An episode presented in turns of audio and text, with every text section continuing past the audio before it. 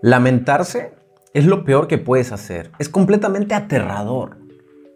Muchas personas viven en el lamento. No debería de haber estudiado esa carrera. No tendría que haber renunciado a mi empleo.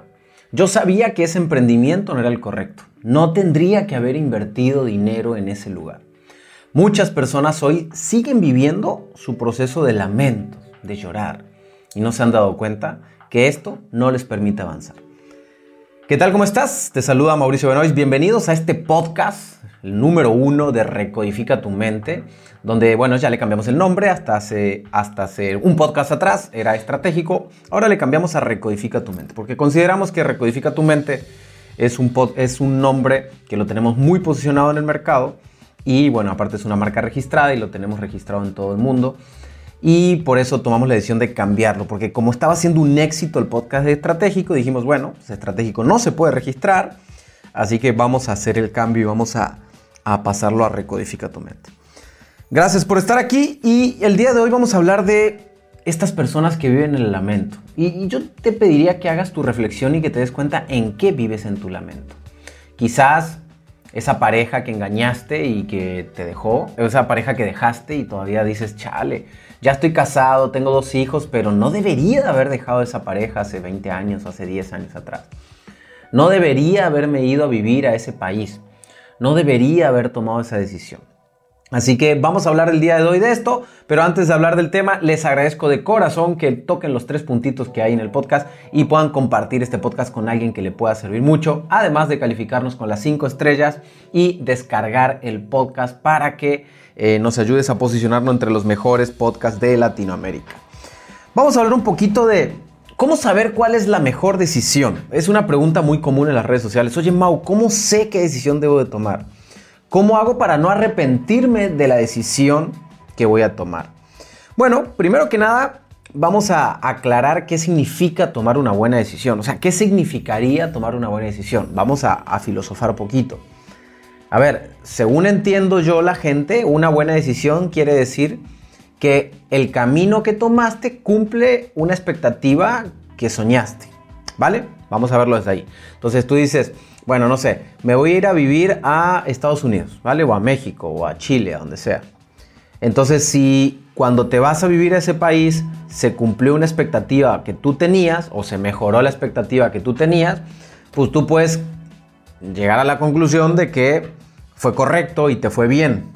Ahora yo te pregunto, ¿cómo sabes que si no te hubieras quedado en el país, en el otro país, estamos haciendo el caso hipotético de que te fuiste del país, ¿ok? ¿Cómo sabes que no pudo haber sido una mejor decisión? Normalmente cuando una meta supera la expectativa o alcanza la expectativa deseada, creemos que fue la mejor decisión. Pero realmente eso es muy, muy tonto pensar de esa manera. O sea, disculpen la palabra, pero es un poco tonto pensar de esa manera. ¿Cómo sabes? ¿Cómo sabes? Vamos a poner otro ejemplo tengo 10 mil dólares y decido, tengo dos opciones de inversión, ¿vale? O, dos, o hay dos opciones que me gustan de inversión, la A y la B. Entonces yo decido invertir en la A. Mi, mi proyecto o mi ambición personal dice que esos 10 mil dólares yo lo tengo que duplicar en dos años, ¿vale? Entonces yo invierto en el A y dejo el B. Y el A, dentro de dos años, me duplicó la inversión. Entonces yo me jacto de haber tomado una gran decisión. Pero ¿cómo sé ¿Cómo sé que si no lo hubiera puesto en el B, hubiera cuadruplicado mi inversión? No lo puedo saber. No lo puedo saber. Vamos otra vez al revés. ¿Qué hubiera pasado si invierto en A, pero en, 12, en dos años me robaron mi dinero? Entonces yo voy a creer que la decisión correcta era B, porque en B no me iban a robar el dinero. Pero ¿cómo carajo sé que en B no me iban a robar el dinero? Definitivamente es muy complicado saber cuál decisión fue buena o cuál decisión fue mala. Lo bueno y lo malo no existe, es totalmente subjetivo a una idea que tiene mucho que ver con la expectativa que tú tienes.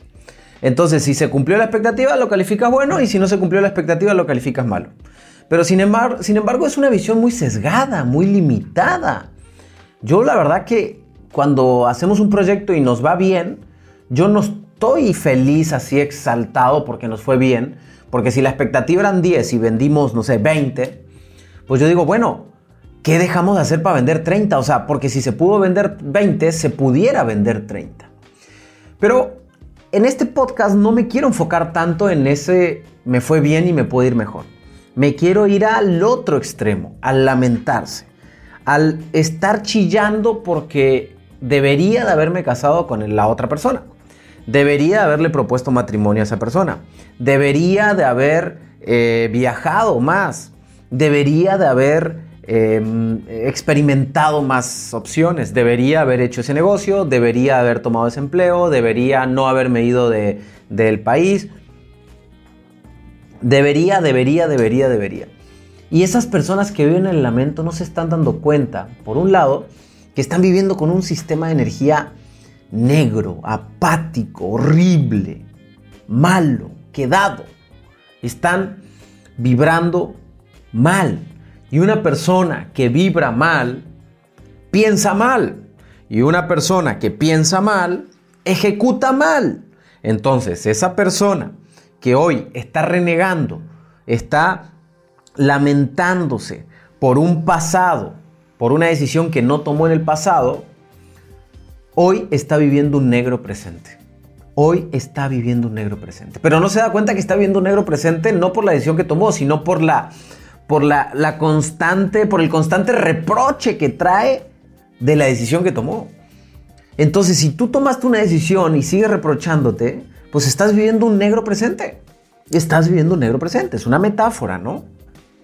Tu vibración está mal, tu pensamiento está mal, tu energía está mal, tus acciones están mal, entonces no tienes el resultado. Entonces la gente dice, no, pues yo sabía que no me tenía que venir. Entonces, ¿para qué carajo tomaste la decisión si tú sabías? No se puede saber. Te voy a poner un ejemplo. Yo alguna vez me reproché no haber entrado, yo entré al mundo digital hace cuatro años. Y alguna vez dije, bueno, ¿por qué no entré hace siete? Tuviera mejores resultados. Sí, pero a lo mejor si hubiera entrado hace siete años y no sé, me hubieran contratado para un evento en, no sé, en cualquier lugar del mundo y el avión se caía, me moría. También puede pasar. ¿Cómo sabes? Normalmente hacemos una historia, por ejemplo, una persona, vamos a poner otro, otro caso hipotético, o sea, tomé la decisión, soy, no sé, de, Colombia y tomé la decisión de ir a vivir a México, ¿ok? Un ejemplo. Entonces, me fui a México y de repente me di cuenta que está muy duro, que no era tan fácil. Entonces empieza el reproche, ¿por qué me vine a México? ¿Por qué me vine a México? Y empiezas a hacer una historia creyendo que lo que tenías en Colombia es mejor que lo que tienes hoy estando en México. Pero ¿cómo sabes? Vamos a suponer que en Colombia tenés un trabajo y si te hubieran despedido y si hubiera habido una balacera y te matan o te rompen una pierna, es que no sabes, o sea, realmente es como muy tonto tratar de creer, saber lo que podría haber pasado. Es muy tonto saber, creer saber lo que pudiera haber pasado. Tanto lo bueno y lo malo.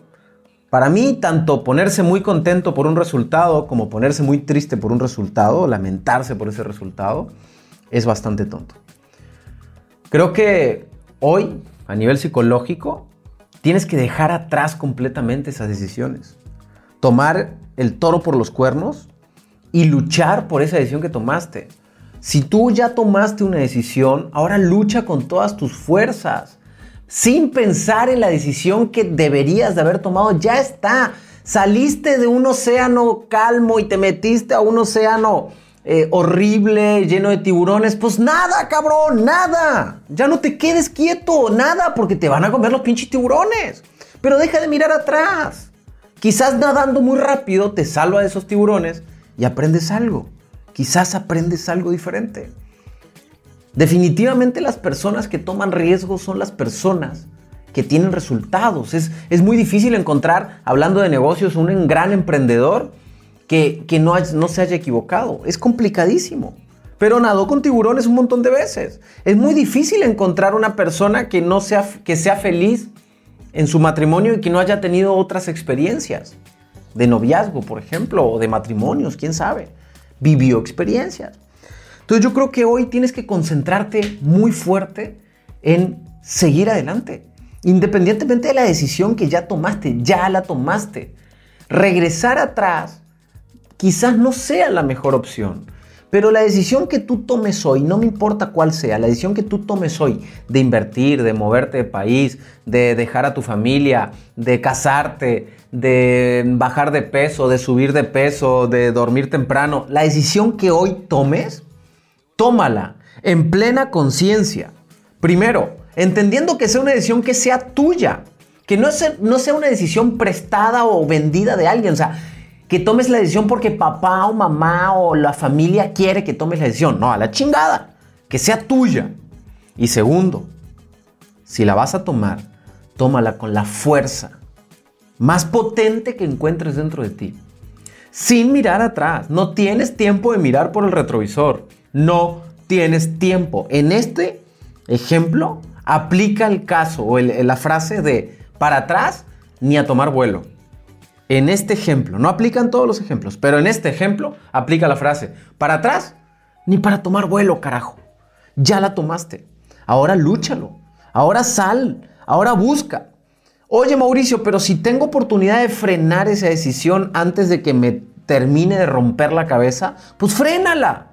Pero esa decisión de frenarla, hazla en plena conciencia y no vuelvas a mirar el retrovisor otra vez. Sigue adelante con esa decisión que tomes hoy. La vida es todos los días tomar una decisión. Yo hago proyectos y a los cuatro meses digo, chingue su madre, paren el proyecto porque este proyecto no está jalando.